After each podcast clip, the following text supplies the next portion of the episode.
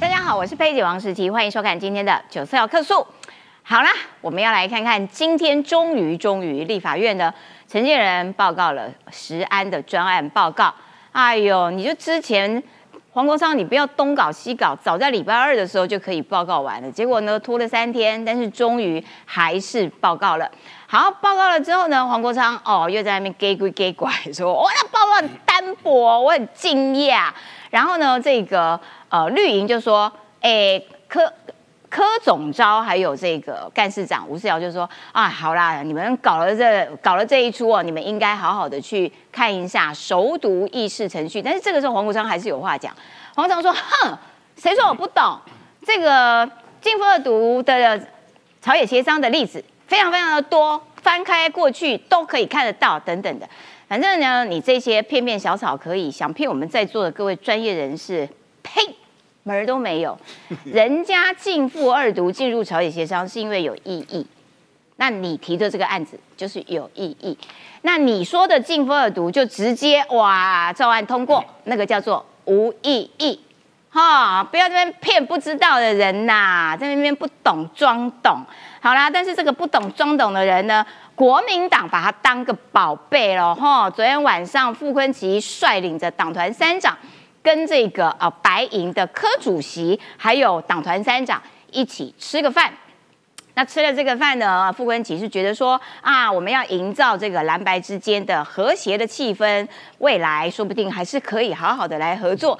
但是真的要跟白营合作吗？蓝营内部其实有不一样的声音哦，觉得奇怪咯，我们明明是国会最大党，为什么要以白银的意见为国民党的意见呢？嘿，我们也有自己的主体性啊，什么事情都让这个呃白银决定，那不是也很奇怪吗？所以看起来国民党内部也是吵个没完。另外要来看到的基隆东岸商场的争议哦，谢国良很认真，嚯，今天早上我要召开重大的记者会，结果这个记者会开了，大家都哇。所有媒体排很满哦，包括了基隆驻地的记者，包括了台北赶到基隆的记者，想想就就在等说哇，谢国良不知道有什么重大的宣布，结果他的宣布是，我没有吸毒，零二差，道歉，是很重大，我的天哪！然后大家想说，那你这个金融东岸广场的争议，到底你有没有要跟大家说明一下、解释一下那个疑点呢？回答一下基隆市民的疑问呢？没有，我今天就是要讲这个，拜拜，就就走了耶！哇，我真的是很奇葩的市长啦。好，最后我们还是要来看到这个金门海巡跟中国三无船的这个争议，因为造成了两死，哇！现在国台办声音有够大声，有够呛。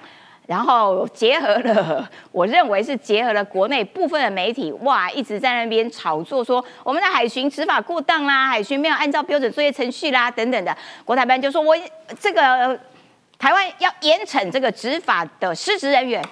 奇怪了，我们执法你在那边啰里吧嗦什么东西嘞？是不是？今天要带你还原当初造成这起事件这些争议点。谁比较有道理？好，赶快来介绍今天的来宾。首先欢迎的是政治评论员李正浩，大家好。在资深媒体人钟年旺，子琪好，大家好。哇，还有这个，我最近有跟李正浩搭档，成为荧幕新情侣的 呃朱立伦的心腹林涛。主持人好，大家午安。好，再来是媒体资深媒体人林玉慧小芳。我真的没有吸毒，而我是一个快乐的成年人。我家里面经济稳定。所以经济不稳定的人就会贪污，就是罪犯。好啦，王一川也在我们的电话线上了哈，然后等一下也会跟我们就这个时事来作为他的评论。首先要来看到李正浩，请上台。我们先来看看哦，终于啊，陈建仁院长在今天进行了石安的专案报告。他在这个报告当中呢，有讲到说台中这一盒。呃，天选之肉验出了西布特罗，这是一个单一事件呐，比较倾向是这样的状况，因为怎么验都验不出其他盒有这个东西。好，做了实案报告，因为要求他报告是要求呃执政八年来的所有的实案的这个状况嘛，结果这个时候黄国昌哇又戏精上身，很单薄，我很惊讶。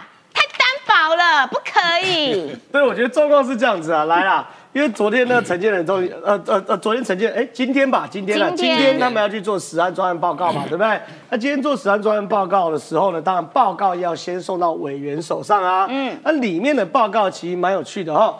陈建仁里面下个结论，二零一六年前很多系统性的实案问题啊，现在呢是单一检理事件。好，我应该说蔡英文政府这八年啊，把很多系统性的问题都解决了，叫做十安五环呢。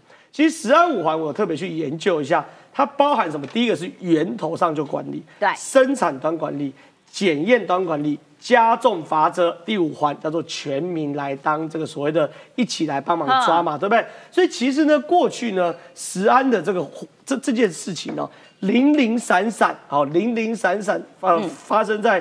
这个应该在讲零零散散，由各个这个地方政府的卫生局、中央来去自己各凭本事。所以过去呢，其实在马英九时代确实有一些食安问题，大家记忆犹新嘛。我也不特别点名那些厂商。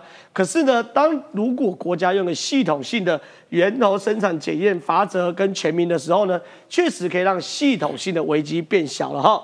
所以陈建仁说，目前已经将近九百件的检举检查。都没有发现含有西布特罗的瘦肉精，而且台州市政府的看法跟中央政府一模一样。嗯，二零一六年以前，因为国内发生很多系统性的食安危机，对，就是大的食品厂对带头去搞事情，哦，这叫做系统性的食品安安全危机。所以呢，二零一六年蔡政府开始执政推动食安五环嘛，对，使得很多系统性的食安个案呢。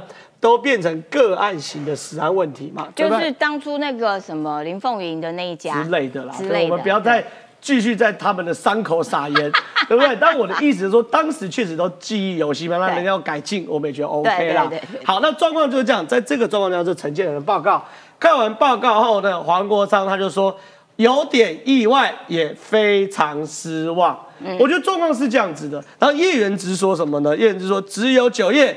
一半在吹嘘石安做多好，所以呢，感觉啊没有病逝感，石安才有一直出问题。可是我一直怀疑石安有一直出问题，没有啊，没有啊。他呃叶仁之哦，他举了一个例子，拉肚子不算的 他说那个蛋液啦，就是从巴西的进口的，对，液蛋啦。嗯，请问有什么问题？你给我说。对啊。有什么问题？就是就是是有人说有问题，然后就。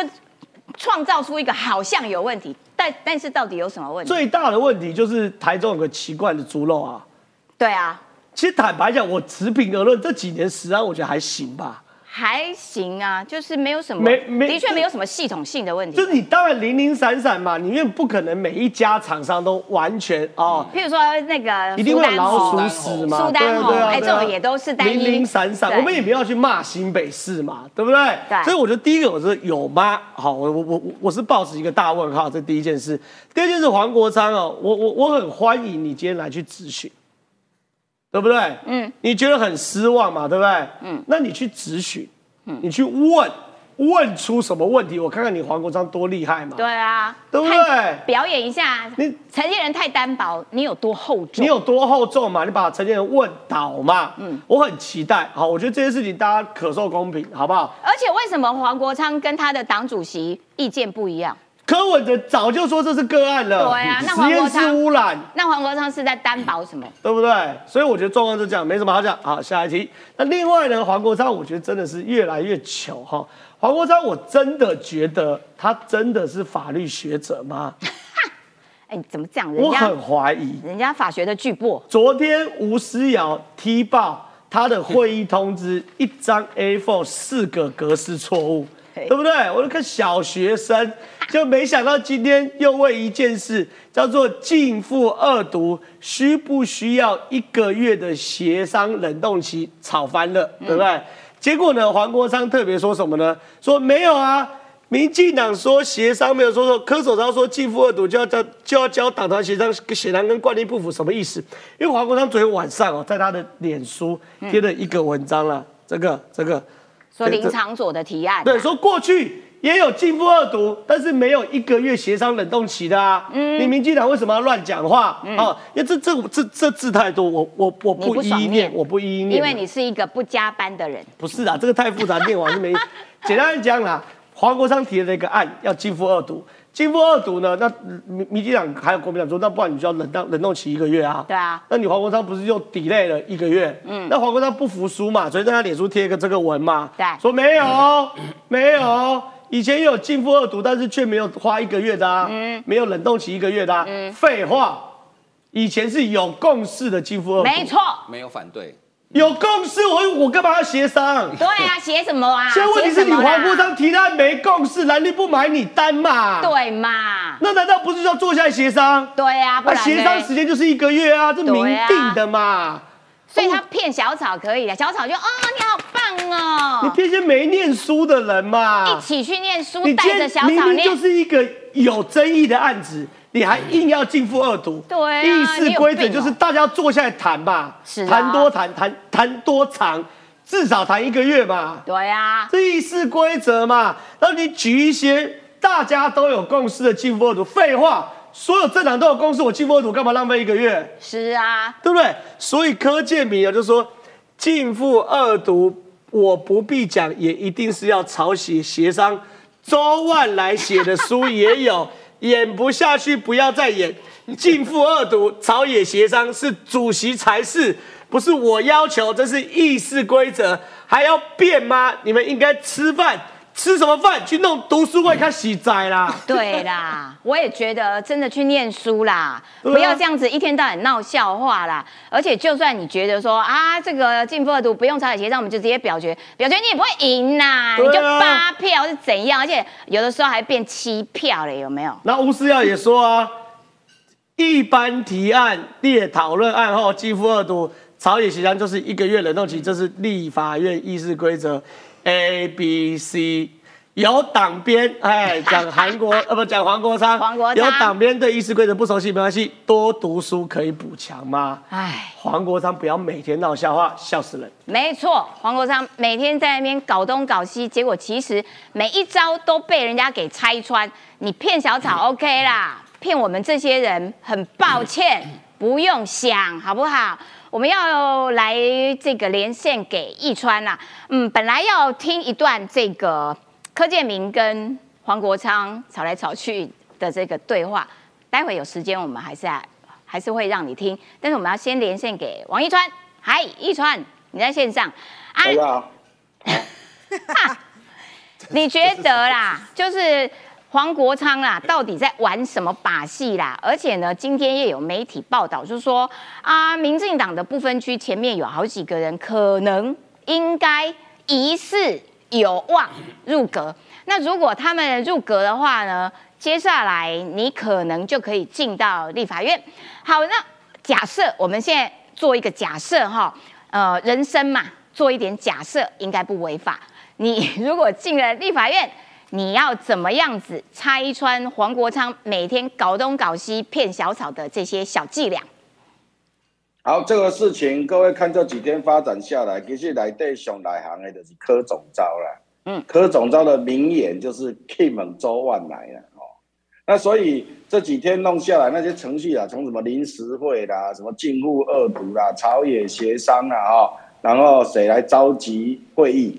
其实昨晚来车拢有写，啊，多长啊，长下在啊，立法院多咧办啥？你知道？办所有的助理的讲习啊。啊哈。刚好这几题都在讲义里面啊。嗯。哦，所以张吴思瑶的特别讲，黄国昌公，你的助理今天早上有参加讲习哈，啊，你叫他回去教你啊，啊，他就会教你了。连讲义的第几页，吴思瑶都有跟黄国昌讲。哦。啊，黄国昌是安尼啦，黄国昌因为伊用的是迄个民权初步、民权，较早咱读的啥物民权初步议事规则，迄话拢老旧的，你知无？嘿，人个立法院咧敲代志，毋是像伊讲的安尼啦。嗯。刚才讲的政府要度，足简单，就是讲今仔若一条紧急的代志，吼，啊，大家大家协调好，都一个人提啊，就来讲来政府二度，但没有伊就政府二度嘛。问题是黄国昌伊刚提是讲拜拜三拜三实案报告嘛，啊，大家拢讲拜二，你提一个拜三。当然嘛要协调，对。啊，这件代志柯总早就早就甲黄国昌讲啊，对啊，讲你送入来绝对是爱一个月嘛，啊，你即摆签签的就好啊。你讲第一道草的协商哦，韩国瑜主持的，周万来嘛，甲黄国昌讲一道，议事处长嘛，甲黄国昌讲一道，讲你卖到乱演。哦。好，这个结论下来是安尼啦。黄国昌哦，只要吼伊若较袂向的吼，他比较不会的啊，他比较不会，他就会大声啦，他就心虚啦。啊，他比较会的，他就会慢慢讲啦。好，所以要，各位看黄国昌的表情、动作啦，哦，那把大机细机，你就知伊即摆状况，他现在的心理状态。哦，啊，伊即十名鱼拢爸爸叫，哦，所以代表伊就较袂晓。不过他也会认输，然后但是呢，伊个嘴个笑啦。像今仔伊咧实案报告对无？啊，伊前几工就长草的协商嘛，啊，最好民进党哦，赶快同意来实案报告啦，你是咧调教哦。啊，民进党来讲拜二要实案报告是你无来啊，你硬要坚持坚持礼拜三的啊。对啊。啊，今仔实案报告，民众党派派一个嘛，叫陈昭之嘛。嗯。哦啊，陈昭之咧问，问问问这件代志啊，突然问个什么来猪啦，叫什么陈建仁选择题啦，讲什么啊往这里走还是往那里走，你嘛较专业诶。现在实案报告内底，像个国民党有一个对台中来什么 F 四的迄个，迄个嘛真搞笑。迄个讲，哎，食安问题很多呢。哦，这个上次有一个蓝莓呢，有验出来呢，你看食安问题多严重啊？那个，你们有没有重视食安呐？陈建仁他讲。啊，就是我们重视食安才会验出来啊！你有事吗？那个那无重视食安，去用叫的无严查，那叫无重视食安。啊，有严查代表重视食安嘛？好笑。有一点啊，天罗天罗地网，中央地方大家来合作嘛？对啊。为咱中央咧从边境这管理嘛，啊，地方咧就去抽查嘛。系啊。啊，就给他报告的都足清楚呀，哈。嗯。然后呢？跟他讲什么报告太单薄啦，什么鬼呀鬼呀啦。嗯，王国昌，你连那开会通知的格式都错唔对诶，连主给都做指导教授的主给都无诶，这边个嫌学生报告写的不够多，我你下去拜呀弄唔对，干不好。有道理。厉害的物件，鬼呀写写的就好啊啦，二我委员无时间看遐济报告啦，写到啰啰，等你有问题就徛去你问就好啊，你是啰啰嗦嗦。哦，所以报告毋是写写规本的啊，迄个啥物字哦，拢用较大字的，拢用四十八号字哦，上下左右都各各让三公分哦，啊，拢单边印刷啊，一个印作大本的，有意义吗？无意义嘛。对。所以这本实案报告讲重点就好了，啊，有问题了，大家起来这个。哎，宾馆来做咨询那里啦。嗯，好，还要请教一专一个问题啦，就是说哦，那个基隆东岸广场啊，这个是这个争议，其实这几天也都蛮热的，很多观众都很关心。这个时候，谢国良呢，他先去立法院党团开记者会，又跑去党中央开记者会，然后宣布说他今天要有重大的宣布。结果他的重大宣布是林友昌，你给我道歉，因为我没有吸毒。你怎么看这个事？这是安尼啦，就是讲他就是开记者会，不然就搞直播嘛。啊，搞直播那个半暝啊咧直播嘛。嗯。你讲直播，我就全程甲看啊，甲引导啉啦，哦，啉啥咱是毋知啦，哦。啊，当然有有一寡有一寡市民较关心伊的健康哦，就讲伊可能安怎都安怎。嗯。爱，今仔透早张南向阳宣布讲，今仔会在透早要发布重讯，我带一个，我想我是要食卤肉饭的代志哦。因为我要超去家人食卤肉饭啊，对，我就一直咧问家人人讲，诶，恁咧家人食卤肉饭是啥物意思啊？因为我若去台中哦，就人讲行行行来海边啊哦，来海边啊看看小波块，看一下海，看个海安尼。哦，我若听到这我足紧张诶。嗯。啊，讲去家人食卤肉饭啥物意思？哦，我想讲伊可能要处理我卤肉饭啊，是安那？结果他做一件事，基隆市政府今天早上发布重大讯息。嗯。谢国良市长本人啊，谢国良市长本人自称啊，自己称啊，自称我没有吸毒，安尼。我这有传一个翠宾馆望周知啦，我叫拜托我的这翠友倒传一个哈，就是今天基隆市政府有发布重大信息，基隆市长谢国良本人自称啊，他没有吸毒，希望基隆市民奔相走告啊，啊，大家告诉人讲谢国良没有吸毒。你有事吗？吸毒是重点吗？你看这个代志，大家都无认真听嘛，无嘛无安那就讲大家笑一个笑一个，讲啊你可能有啉嘛是安怎？啊你硬要把这个事情讲出来，那我伊家己个加码呢？伊讲哦，啊无我来验啦，我考虑哦去验尿啊。考虑啊，你得去验就好啊，你考虑什么啦？啊，你验出来有没有吸毒，我嘛无关心啦。对，哦，这个你唔通安尼，大家大家关心的重点，交你关心的重点拢无共哦，基隆市民也会很失望啊。嘿，好的，感谢易川跟我们连线然后好，不管你有没有进立法院，你都会每天持续的监督立法院的一举一动，特别是黄国昌。没错。好，感谢你，哈，辛苦了，辛苦了。好的，接下来我们要请年晃啊，你可以做综合的评论，然后也要顺便来谈这个呃，国民党昨哎昨天晚上吧，跟白银一起去吃饭，嗯，然后呢就说 A A 制啊，你就是一人一半，没有一人一半，你们有七个人吃，所以要除以七，民众党要多付一点，你们吃了四份，国民党只吃三份，对，好，那。傅昆萁呢，一天到晚都要跟白银呢示好，哇，我们不要怕人家长大哈。但是国民党内部其实是蛮有意见的，来谈谈他们吃饭的这些事情。因为刚刚我看很多留言在批评台大，因为黄他黄国昌台大毕业的嘛哈。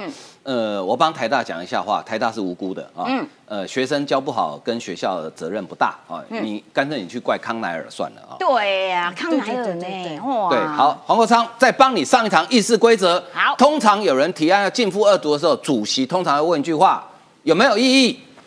现场有人举手：“我有异议。”主席的才是交付朝野协商，就这么简单啊。所以不要再凹了啊！再凹就不像你了，不，再凹就很像你了啊。好，昨天吃饭，这个饭哈，呃，怎么形容呢？它也不算鸿门宴，嗯，但是呢，第一个，我们先从地点来看啊，这个地点显然就不太想跟对方吃饭的地点。干嘛这样瞧不起这家餐厅？不，因为立法院附近比它好吃的餐厅很多很多嘛，对不对？我个人可以推荐右边有喜来登，左边其实台大校友会馆里面那一家还不错。对啊，对啊，啊，为什么要选这一家？因为民众党要付，如果假设是四分之三的话，民众党要付钱，那柯文哲那么抠的，除非是那个傅昆奇付钱，汤圆。哎。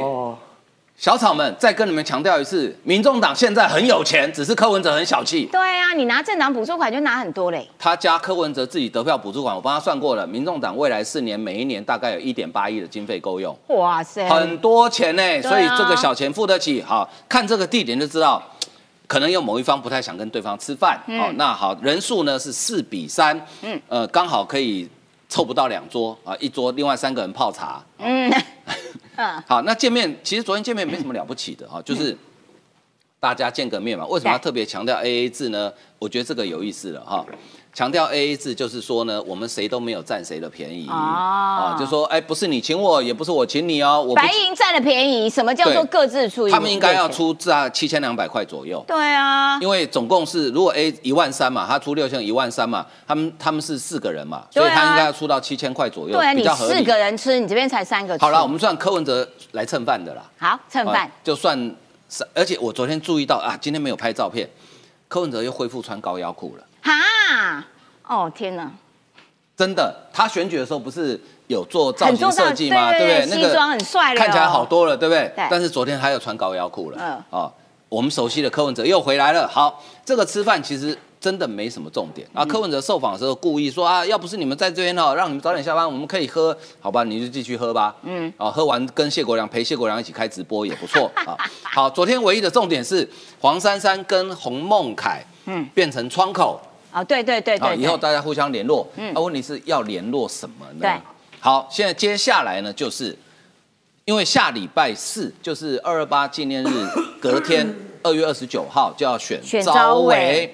现在有趣了，因为昨天的见面有人解读成是在瞧招委的事情，但是我个人不认为这样，因为现在民众党没有东西可以给国民党了。嗯，因为你要你能给国民党什么？国民党。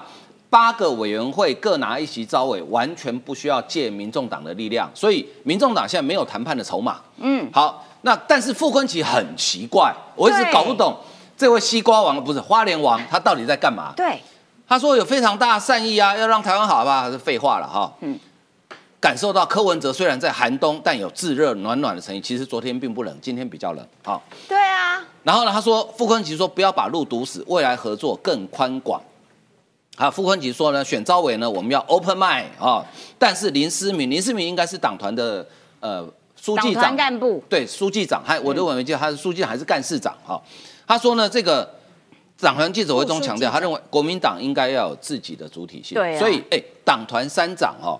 这两个人意见是不一样的哦。没错，三长就有两种意见。好，那问题是这件事情是总招可以决定的吗？显然不行嘛。嗯，总招显然不能决定嘛。你你要不要让招委这么重大的事情，一定是党团大会才能决定嘛？对。那目前看起来，党团成员意见并不一样哦。好，比如说这个呃领薪水的叶元之啊，他说国民党内部沟通不良，怎么说？他哪件事情看新闻才知道呢？他说吴宗宪哦，不是那个唱屋顶那个。Local King 啊。对。再开不是开 不是 local king 好不好？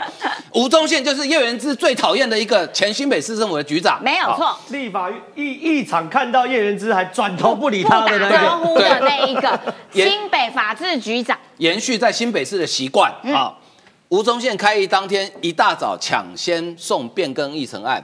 当天其实党团群主都很兴奋，嗯，结果院会一开，立法院长韩国瑜居然没念到国民党提的案，最后是看新闻才知道党团撤案。但为什么撤案？问洪孟凯已读不回，问傅昆萁才说要礼让，所以叶元之是有点不爽的哦。对，其实叶元之呢公开是这样讲，他私下还有我今天出卖一下叶元之哈，好，他私下对于傅昆萁。前好朋友徐巧芯，他私下对于傅昆萁说要让总招一事，他也觉得极度不爽。嗯，但是公叶元之想当总招。哦，原来如此啊！但是他公开不敢讲啊，但是他公开让招委了，不是让对让招委这件事，对叶元之极度不爽。然后等等等，我插一下嘴，还有一个让叶元之有非常生气的理由是，为什么徐巧芯可以当副书记长？那为什么不找我叶元之？叶元之还是从新闻上面看到，就是你前好朋友啦。啊，所以叶叶元之有很多心中的不满。他昨天还跟那个新北不知道不知道哪一位战国有地的那个叫不出名字的，在那边开直播，两个人同声一气，张志伦啊哈，两个人同声一气的对这个党鞭表达了他们的不满。也就是说，现在看起来国民党内部有蛮多小火在闷烧哦。国民党现在呃党团五十二席哈，分两派，嗯，呃一派是傅昆奇，另外五十一派自成一派，嗯，啊，所以傅昆奇现在是跟所有党团成员在对干就对了啊。好，所以呢这件事情下礼拜四就揭晓，但是我的研判是民众党一席招委都拿不到，嗯，好，就是变成。柯文哲一语成谶，就是关键少数变成只有少数没有关键。好，再来看下礼拜重头戏招委，现在各党团的布局大概差不多出来了。来看一下哈，国防外交，马文君依然存在。韩国瑜、江启臣院长、副院长都挤这一，因为这个通常院长按照惯例会在国防外交委员会，因为他要做国会外交。但是韩国瑜、江启臣其实其实你看哈。以这个委员会来讲，现在民众党还没出来嘛？以这个委员会来讲，其实民进党是多数哦，因为院长通常不会参与表决，就万一要表决的时候，对他不会去那边开会的，不会啦，不会啦。就算他不是院长，他也不会去开会啦。对，那现在多了 多了一个保护伞嘛，院长不去开会，你们不能批评我啊，对我院长很忙啊，好，那副院长会去开会，但是开会时间比较少一点。好，嗯，重点是媒体有抓出来司法法制委员会，因为。立法院通常这个委员会算是相对比较冷门的委员会。以前呢，因为呃民进党是有积分制，大概基本上就是新人会往这里这里摆，因为呢积分不够。对。可是今年你看司法法制委员会，哇不得了了，阵容坚强哦，重量级哦。傅昆萁总招，林思明三长之一，超重。罗志强对声量王谢龙介，哇南霸天了。翁小林，然后呢，民进党这边呢？哦，民众党是黄国昌总招哦，哇！民进党的总招老柯也在这里，干事长吴思瑶也在，庄瑞雄书记长也在，然后钟嘉宾审发会都是资深委员，搭配一个新人徐富奎。哇塞，以后那个要发耳塞，这委员会要发耳塞。对，因为有两个很吵。吵死了！但是呢，一个会偷带麦克风，一个是不用带就很大声。对，然后呢，但是以后这个还要演歌呃那个布袋戏。以后这个委员会里面呢，以后除了朝野协商精彩之外，在这个委员会你也可以看到三党的党鞭在这里过招。哇！司法法治很精彩啊！好，那国防外交内政，哎，等一下，我还有个疑问，傅昆萁不是这个坐过牢嘛，他跑去挤司法法治，不会有一些学习一些法治精神。对啊，避免下次再做牢。哦知道如何做狱政的改革。对对对对对对，哎，你这样讲就对啦。啊！我真的是哦，好朋友傅坤傅昆萁到时候问法务部的狱政司长，在座谁有坐过牢？没有，只有我。对所以我告诉你，预症要怎么？我最了解预症，那个三餐真的不够好，要改善一下 啊。好的对不对？好，这是司法法制委员会是重头戏之一。那社福会还人也很多，其他的其实呃罗明才就长期都在财政嘛，没有问题嘛哈。嗯其实顺便跟观众朋友讲一下啊，立法院传统热门的委员会就是经济、财政跟交通。交通对好，经济、财政跟交通，特别是经济，经济因为有农委会，所以很多比较农业县份的立法委员，他会希望在经济，因为可以帮农民争取一些权利。交通也是争取一些建设，对好，这都在交通。那财政就很复杂，好，财政很复杂。哎，林楚英今年没有在财政哎，他跑他去到国防外交他。去国防外交林楚英进阶了哦，对，哦，变成国防外交了，所以。呃，这个这些委员会呢，民众党是新人啊、呃民众党除了黄国昌之外都新人。哎，黄珊珊在哪里？黄珊珊在财政，好、哦所以这这边也都是声量王哦。你看王宏威，哦，对，哦，这也都是很大声的。黄珊珊，哦，这个以后都非常的精彩。嗯，还有王世坚，对，哦还有王世坚，对，所以这些委员会呢，基本上你从这个结构看起来，你觉得民众党可以拿到哪一席招委？哇，没有，没有，拿不到，真的一席都没有。对，好，一席都不会有，大概就是蓝绿各一席，这个态势已经非常清楚了。嗯，了解。好的，感谢年晃的分析啦。所以这个二十九号的招委选举看起来仍然会延续这个传统蓝绿各一席，但是现在看起来国民党内部的确对于总招的独断独行、前刚独断，硬要跟白合作，是有一些不太满意的这个呃。感觉存在了哈，这个就要先请教一下林涛了，因为呢，傅昆姐的讲法是说啊，不要怕人家长大嘛。可是你知不知道，白银如果长大，消下去的就是国民党啊，因为他一直在吸国民党的血、哎啊，你看刚才我看那个荧幕哦，一直在 take 那个教育文化委员会，然后我看到叶元之他说他想，诶刚才有人说他想当招委哈，教育文化。可是在这个过程中，你看教育文化有柯志恩、有万美玲、有洪孟凯、有葛如君，怎么可能呐、所以我觉得说一步一步来啦，就是说很多时候招委就只有一个嘛，怎么可能去争瞧不？起叶元之我？不会啊，我是觉得鼓励他下一次可以。所以那叶叶元之这届配不起，不能当招那委。我是说，你不能因为没有当招委，那我猜他也不是因为没有当招委，就是说大家在沟通的过程，可不可以先沟通，不要每次都从新闻看到嘛。嗯，所以我觉得这个礼拜六、礼拜日的共识营会很关键。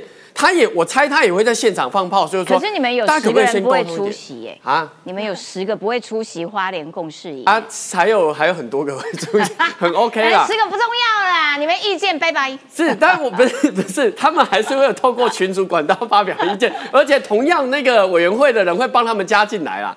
那我必须要讲，就是说，其实傅昆奇的做法有两种可能，第一种是你给要给总招，对不对？然后你要给。哎，你要给你要给招委，然后你又请吃饭，然后或是跟这个柯文哲吃饭，那你干嘛里子面子都给啊？就是第一种、哦第一种可能嘛。第二种是，其实总超已经不给招委了，就是不跟你台湾民众党合作，但是大家保持一个很好的关系，说啊假崩啊，大家喝啦喝啦，比较好的状况之下把你捧，就是大家互动一下，但是我没办法给你招委。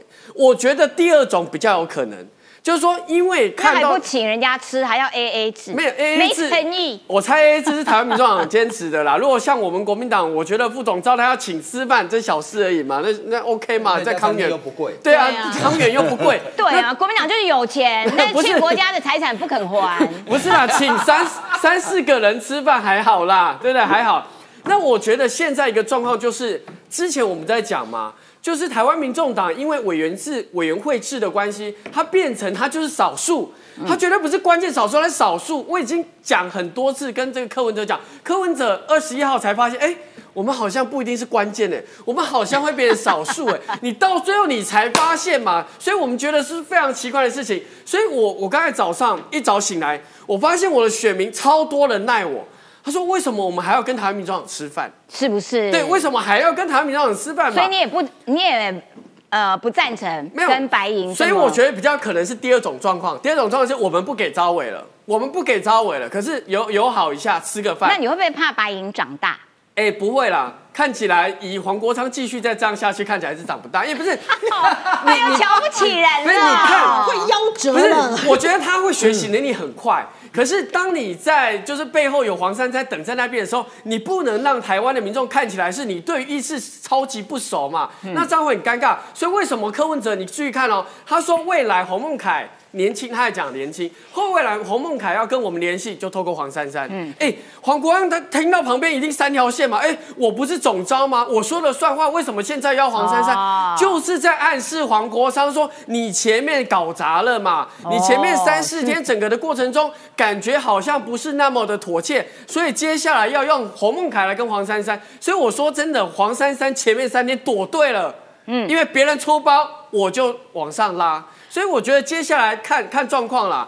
这个吃饭如果要再出现的话，我真的要提醒，一定要讲出特别要讨论什么法案，不能只是吃饭，然后招委跟法案都没有讨论的状况之下，大家会去想象那干嘛吃这顿饭？而且如果要没有法案是要讨论什么法案？对啊就是你可以讨论你想要优先的根本没有法案子啊然后希望台湾民众买单。那我觉得就是说，大家就觉得哎很好哎，就有一些法案，我们先达到朝野或是说在野的力量来集合，我觉得在符合大家的期待。而且如果啊有未来有这样子的机会啊，要谈法案的合作啊，继续吃饭，营造良好的关系的时候，请直播哈、不可以密室，这是黄国昌的坚持。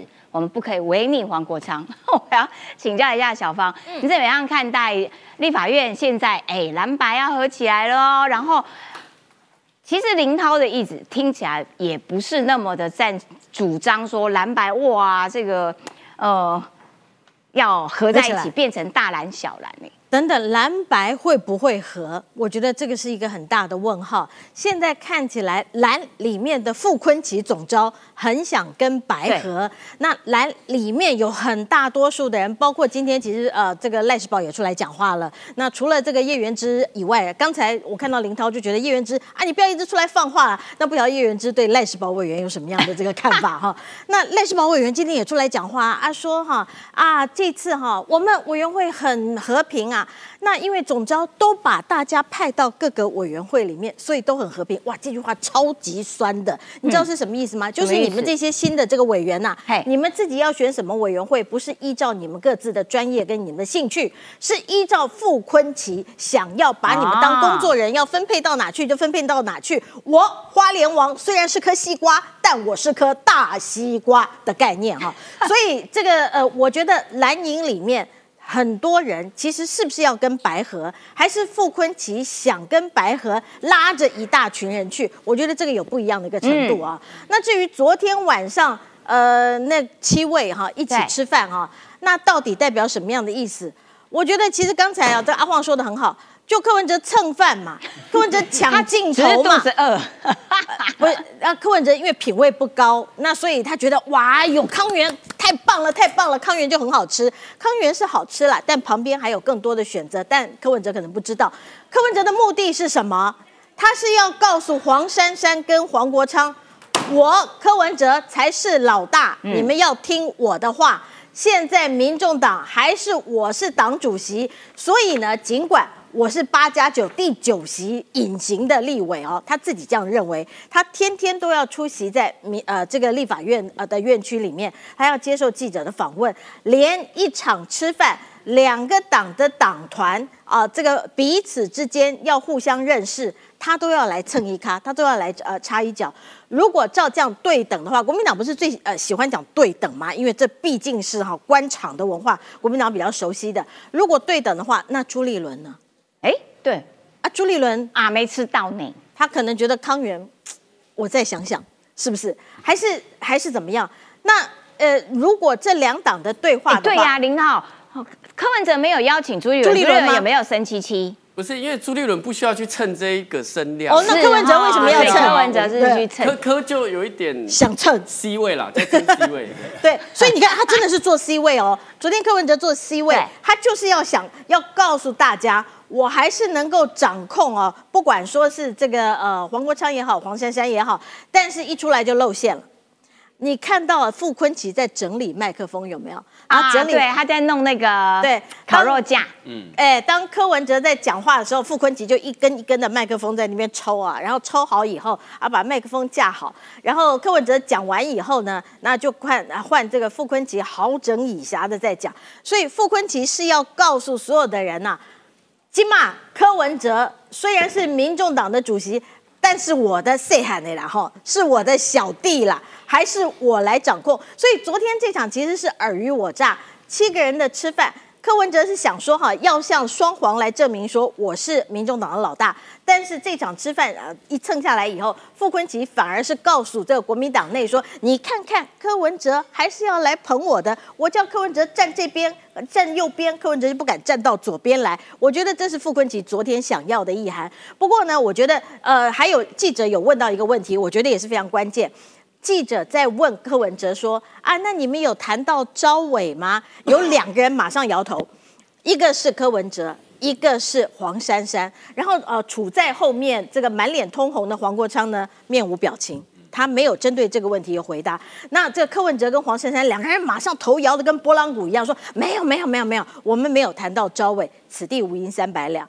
其实他们两个不想要去谈到招委，去破坏气氛。那谁想要招委？黄国昌嘛，所以现在这一局就大概出来了。民众党里面想跟国民党和要拿到招委的是黄国昌，那这个国民党内想跟白银和要来号召国民党所有的这个立法委员来听我的话是傅昆奇。哦，解密了，原来就是他们两个有没有？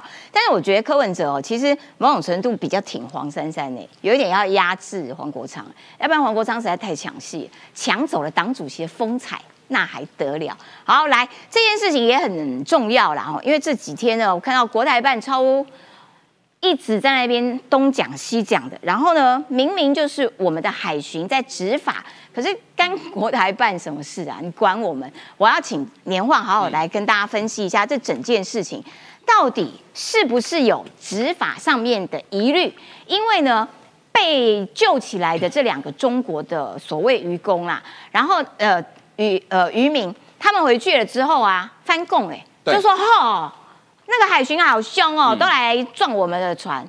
可是你在接受金门地检署侦讯的时候，你可不是这样讲的。对，没错，嗯，好。台湾有南投不靠海的立委马文君关心潜艇，中国有四川、贵州不靠海不会游泳的人当渔民。这个天这个世界上什么怪事真的都有，超诡异。我第一次听说渔民不会游泳的，对，而且是来自一个完全不靠海的省份，没错，这很奇怪。好，在第二个，我也没有听说过渔民开双马达的快艇抓鱼的，嗯，因为那个载不了鱼。好，通常开在金门附近开双马达快艇。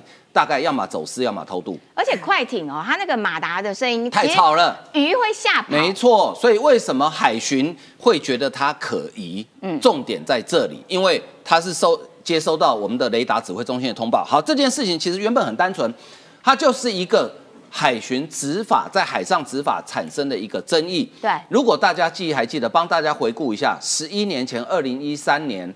小琉球级的广大星二十八号在菲律宾附近海面作业的时候，也是跟菲律宾的海巡执法产生争议。后来船长不是不幸对中枪死亡吗？对，当时台湾也是群情激愤。对，可是我们有没有把它无限上纲到政治事件？没有。最后菲律宾的法院调查之后，他说：“哦，的确菲律宾的海巡执法过当，还判刑了。这叫文明国家、文明人的处理方式，因为它就是一个海上执法的争议。”好，对这件事情，因为有两个人往生。当然，这是造成遗憾。可是这件事情，第一，我先跟大家讲，第一个，金门地检署现在在调查当中，我们要相信金门地检署最后的调查结果。第二，海巡在海上执勤，其实不关不关系哦，真的是冒着生命危险，所以我们这个时候应该要当海巡的后盾。对，好，海巡去取缔这艘船有没有问题？没有问题，没有任何问题。为什么呢？因为它叫三无船。好，什么叫三无船？大家记不起来？我做一个最简单的比喻：如果你今天开了一台车没有大牌，你觉得警察会不会把你拦下来？赃车，对吗？脏车的概念，就算你不是，我跟你讲，我自己以前有个经验，我以前第一台车是一台老爷车哈，嗯，那个锁大牌那个塑胶框哈，因为锁过很多次，就锁不紧，然后有一次开一开大牌就掉了，我还真不知道，你知道吗？好笑啊，好糗哦。对，后来我开到那个以前我那个报社附近，就在南海路那附近了，就突然有个两个便衣的警察，还不是制服警察哦，突然那我停停红灯，他突然切到我前面把我拦下来，我吓一跳，我说奇怪，怎么两个便衣来来找麻烦？结果他就拿出他的警察证件，然后我就打开窗，他说你的车为什么没有大牌？我说啊什么？我下车看发现。原来我的车没有大牌，应该掉后面，前面应该还在吧？应该还是可以跟警察证明吧？对，还好只掉一面，超好笑的啦。所以这个这样大家就懂了嘛？你开车没大牌能上路吗？这个就是海上没有大牌的船。嗯，好，那海巡去拦检。好，现在另外一个争点说，因为我看国民党洪孟凯他说，哦，海巡是不是故意碰撞啊？这个真相未明啊，你们隐匿真相。好，有没有隐匿真相？有必要隐匿吗？昨天那一位海巡的人，他已经出来还原真相。大家请注意看，昨天那一位讲的最后一段，他说中国籍的这快艇翻覆之后，海巡的船是马上掉头回来，然后那个艇长带着救生圈下海去救人。嗯，如果真的要把他撞翻，我干嘛救你？对啊，四下无人，我们没错，我们船上四个人不要讲就好了啊，我干嘛救你啊？都。跳海救人哎，你还你还说他是故意吗？好，那有没有碰撞？我跟你讲，这个大家看过电影也知道，当一艘船它被海巡发现说，哎，王十七号，嗯，你停船受检，我不要哦，赶快蛇形，有没有？你即使你是停船受检哦，海巡的船要靠过来时，因为海它有海浪，对，它靠过来的时候，慢慢靠过来。你都都会稍微碰撞，但是那个碰撞不会造成伤害。对对对对，而且通常就会停船受检。对，停船受检，它慢慢靠过来，因为要靠很近人才能上船嘛。可是现在这个状况是蛇形还甩尾。对。那你说不撞到容易吗？而且你逃什么逃？你逃什么逃？你蛇形感觉上你就对有东西怕被人家查。而且我再跟大家讲一个物理上的常识，我们的海巡的船比中国快艇小。哦，真的，对，他们快艇那么大，中国快艇大概十一米，我们的海巡船大概只有九米多，啊，是是哪个哪个笨蛋会开小船去撞大船？你以为是神风特工队吗？那这样子他们还这样子可以这样胡胡胡诌啊？我觉得国台办哈这件事情倒是我觉得，因为你从这这两位船员的这个一个徐姓一个王姓渔民哈。他在海巡跟地检的侦讯的时候，都说没有感觉到船被推撞哦。嗯。可是回去接受央视的节目的访问的时候，就说：好，是他们顶我们，我们船才会翻掉。好，这又是一个常识题，很简单。台湾是一个有言论自由的国家。嗯。你在台湾讲真话不会有事。嗯。结果他在台湾讲真话，可是回中国之后，你你相信他讲的是真话吗？你觉得他没有受到任何压力吗？中国最常演出的一个桥段就是呢。这个嫌犯拍自白录音或录影，对，你信吗？不信。对，好，所以我相信我们的司法单位很快就查出真相。但是这件事情美连美国都出来关心了，没错，美国都知道。这代表什么呢？嗯，美国在警告中国，没错，你照中国的。他们中国人喜欢用的话叫碰瓷，你不要给我随便碰瓷哦，制造假车祸。对，逮到机会之后就加大灰色地带的冲突哦，这是不对的哦。嗯，美国在警告中国。好，现在昨天很多人在讲说啊，这个为什么没有密录器？其实我跟你讲，我个人觉得哈，这个叫民粹主义。嗯，密录器在海上有用吗？对啊，不太哎，它不是一个。因为密录器是广角镜头。路上的警察在执勤的时候，因为他可能会跟当事人靠得很近，对，所以密录器是有用的。对，可是海上随便距离都几十公尺、几百公尺，甚至以公里计，你请问密录器录出来那个连船都像一个是蚂蚁那么大，密录器有用吗？没什么用。好吧，既然大家说要买，那就买嘛。啊，反正。而且密录器，我觉得那个就是摇摇晃晃，因为海上，而且你知道，它跟陆地执勤不同，海上会有风浪。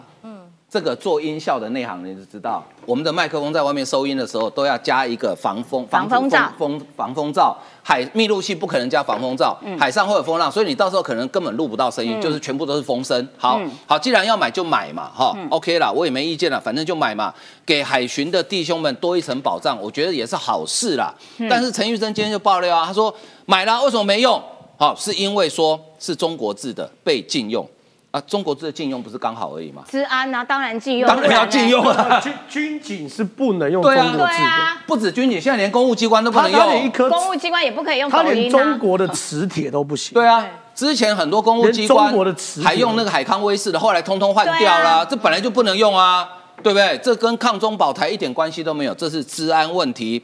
海巡的副署长张忠龙讲说，这次查气的 CP 幺洞五幺艇是十吨以下，没使用密录器，并没有违法，因为他们本来就没有规定要一定要携带密录器。但是我觉得，既然有了这次经验哈，以后船上这种固定式的摄影器材还是可以加装了。以台湾的这个资通产品的能力哈，加装绝对没有问题。现在车子都有环景的，对不对？所以加装绝对没有问题。但是以后，但是我觉得这件事情呢，我们大家稍安勿躁。也不要跟国台办一个鼻孔出气，等金门地检署的调查结果，应该很快就出来了。感谢年晃，而且呢，因为金门地检署已经调查过了，然后呢，现在看起来，我要先请林涛呃跟玉慧短评啦，就是说国民党很多人哇，跟国台办立场蛮一致的，就噼里啪啦回过头来一直骂哇，海军那你们执法一定有问题啦，啊，你们怎么不用这个呃中国制的这个密录器啦等等的啊。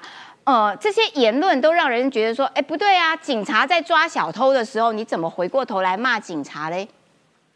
基本上，你看到整个的海巡的过程中，哎，很奇怪啊！你如果你觉得那个密录器是中国的，是中国制，你就不不要买那个中国制的密录器，然后你买来才说不能用，这样很奇怪吧？那我觉得海巡当然是很辛苦，可是，在海巡的作业规范里面，第九条、第十条就已经讲了，标案啊，很便宜啊，省钱就 给他买了。那省钱没有用，还不是更浪费钱吗？对不对？所以我觉得就是说，你要买就买一些比较贵的，好不好？可以录的比较清楚，然后可以有降噪的，好不好？对，有道理。对，让不要再挡预算哦，哈，都不要不会，这绝对是。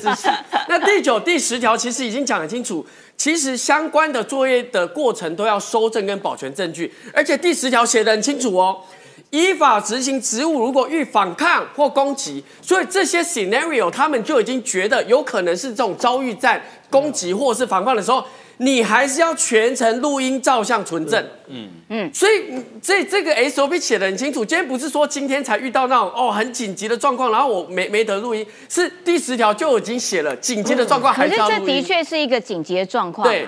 那所以就很奇怪，你可你可不可以指导我们一下，如何在海上有风浪、时速三十节，在追逐的时候，你还要单手拿录影机？他说啊，你以为在拍电影我要回回这个船舱里面取得我的摄影机，并且开机，赶快追拍摄。但是你基本上可以看到第十条就有写了嘛，这个现实操作面太困难。那如果现实操作有问题，那 SOP 也要调稍微调整。没有没有没有，我觉得应该要密录器啊。我讲讲讲白话，其实这部分我。是完全认同林涛的。第一件事情不是用手拿，警察执勤的，他密录器是装在帽子上面的，嗯，扣在这对，扣对啊对啊对啊。然后俄乌战争，他密录器是装在钢盔上面。就是第一件事情是一定要有密录器，原因是因为两岸之间，我觉得现在太剑拔弩张了。嗯，到时候谁开第一枪，我觉得会变成啊，我我认为在国际上是会非常非常重大的事情。那这个东西，军方，我我现在把层次再拉高一个哦，军方有没有录影？就是海军哦，空军是一定有，空军飞机本身就海军有没有我不知道，但是这些事情我们都要防防范。像海巡就的确是缺缺密录器，对，那就去买就好。可是这件事情对我而言就买就好。可问题是国民党现在让我匪夷所思的事情是。他们现在在谴责我们去撞他人家的船嘛？对，没错啊，这这论论点是跑到这边吧？嗯，对不对？密录器确实，我我我我看完后没有密录器，我觉得匪夷所思。海军说我匪夷所思，但是你就去买就好，别下次不要让我看到没有密录器。可是现在国民党在谴责是我们去撞对方的船，两个层次的议题，我就可以来聊一下。这是《两岸人民关系条例》哦，第四十二条，这是国民党最奉为圣经的《两岸人民关系条例》四十二条。导播帮我带一下，四十二条明定哦，进入到禁限制水域哦，如果对方有拒绝停船或抗拒的行为，我们不要讲撞他哦，是可以击毁他哦。对，就我们先开枪用炮弹去击毁，嗯，都是可以的哦。嗯，禁限制水域，你只要进来。对方拒绝，我是可以把你击毁的。嗯，所以第一件事情，这执法有没有过当？根本没有过当嘛。刚刚汪哥讲的很清楚嘛。嗯，我不要讲说在海上，你在路上，警察叫你拦，你开车逃逸的时候，警察第一个动作什么？开枪射轮胎，或是拿车撞你。对，嗯，就是这样嘛。对，执法一点都没有过当。海台湾人民两那个台湾人民大陆地区人民关系条例就写的很清楚，你可以去撞的嘛，对，可以击毁的嘛，这第一个层次。结果国民党第二个层次你国民党如果讲我们执法过当，对不对？对，谁敢讲？嗯嗯，你你居民，我明天出五万块在金门包一艘船，我把上面的所有的 mark 全部拉掉，嗯，我派一个不怕死的船长载你去中国的禁限制水域，我看你会怎么办？中国解放军叫你停的时候不要停，蛇形逃蛇行。应该回不来。我我笑你不敢上船呐、我保证解放军开枪嘛，我保证开枪。然后我告诉你有对不对？谁，对我浩浩告诉你有已经解。答了林涛的问题，可是我觉得没有要让林涛讲，我们我 讲一句话时间剩不多。不是郑浩讲的，我是啊我是认同。可是现在现在公布的讯就是这个记录，就是说海巡说没有撞，那可是吹哨者说有撞，所以基本上在这种吹哨者资料的记录上就有落差了。是啊，但是但是就算撞了又怎么样？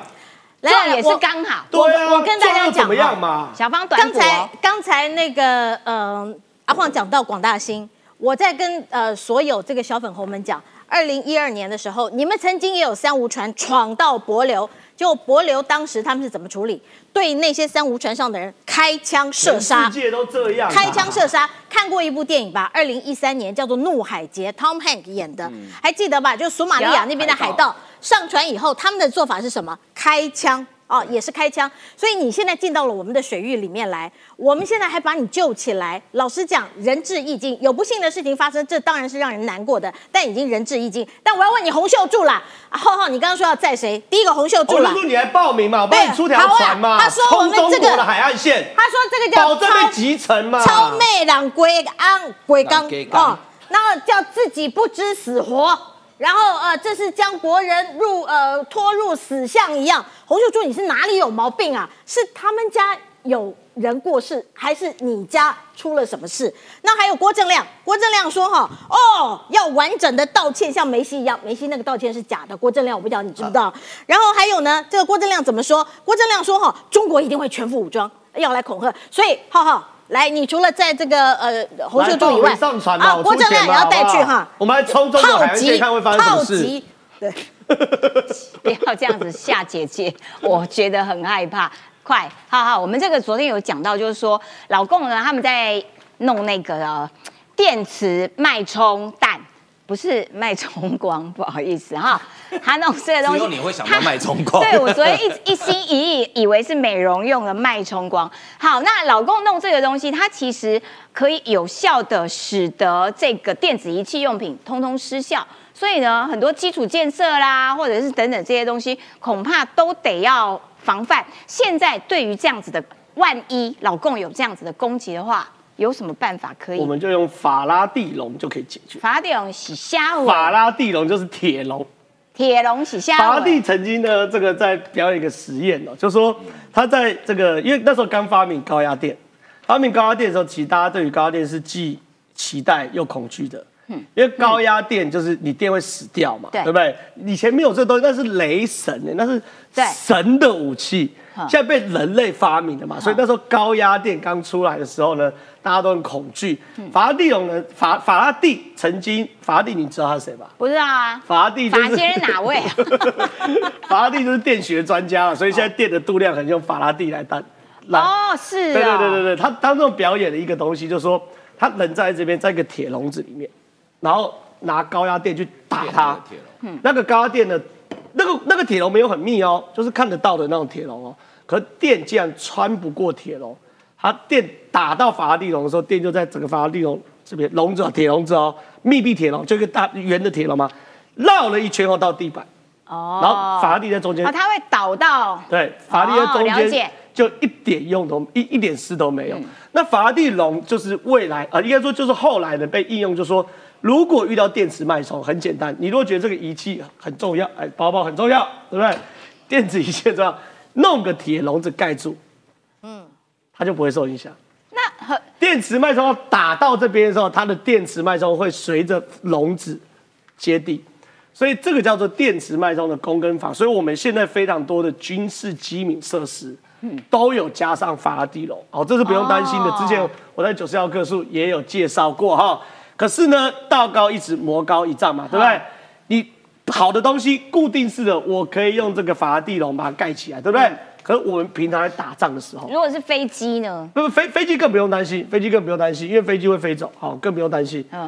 但是比如我们在打仗，我们通讯兵，嗯，我们现在现在的这个这个这个这个个这个战争的形态，一个士兵身上全部都是电子设备嘛，热显像仪，对，通讯仪器，对对不对？然后等等的嘛，甚至包含刺刺针飞弹。打这个电子脉脉冲对于这个人有用哦，我通讯会被遮蔽啊，哎，那怎么办？没有办法，哇，道高一尺魔高一丈，所以美军现在在做这个啊反电子功率微波先进飞弹计划啊，还有呢高功率联合电磁非动能打击武器啊，还有高科技电磁脉冲装置啊，这些东西呢，都是未来在战场上陆战之的上面呢，透过打出电磁脉冲炸弹来去干扰敌方。所以怎么办？敌方干扰我，我就要干扰你啊！了不起一起变瞎子啊！就是两边都毁灭的概念。两边都变瞎子的时候，那就先退一下，大家往后撤，就武器要对决。那。第二个方式是什么？要用第三代半导体。哎呀，这个更难的东西。哎呀，抗干扰哦，第三代。第三代半导体抗干扰。我们台积电是做第一代半导体。嗯。第三代半导体抗干扰，那也不要讲太神奇。电动车里面的充电元件就第三代半导体。哦，所以已经已经有食品存在。都有都有都有都有。所以反正啊，就是道高一尺，魔高一丈，大家互相，但是绝对不可以固步自封，原地踏步。哦，了解。哦呀。这个郑浩真的是开启了我军事上面的视野。好啦，身为不加班的主持人跟不加班的来宾，今天节目时间到了，下礼拜一撩了撩了，下礼拜一拜拜，撩一分钟。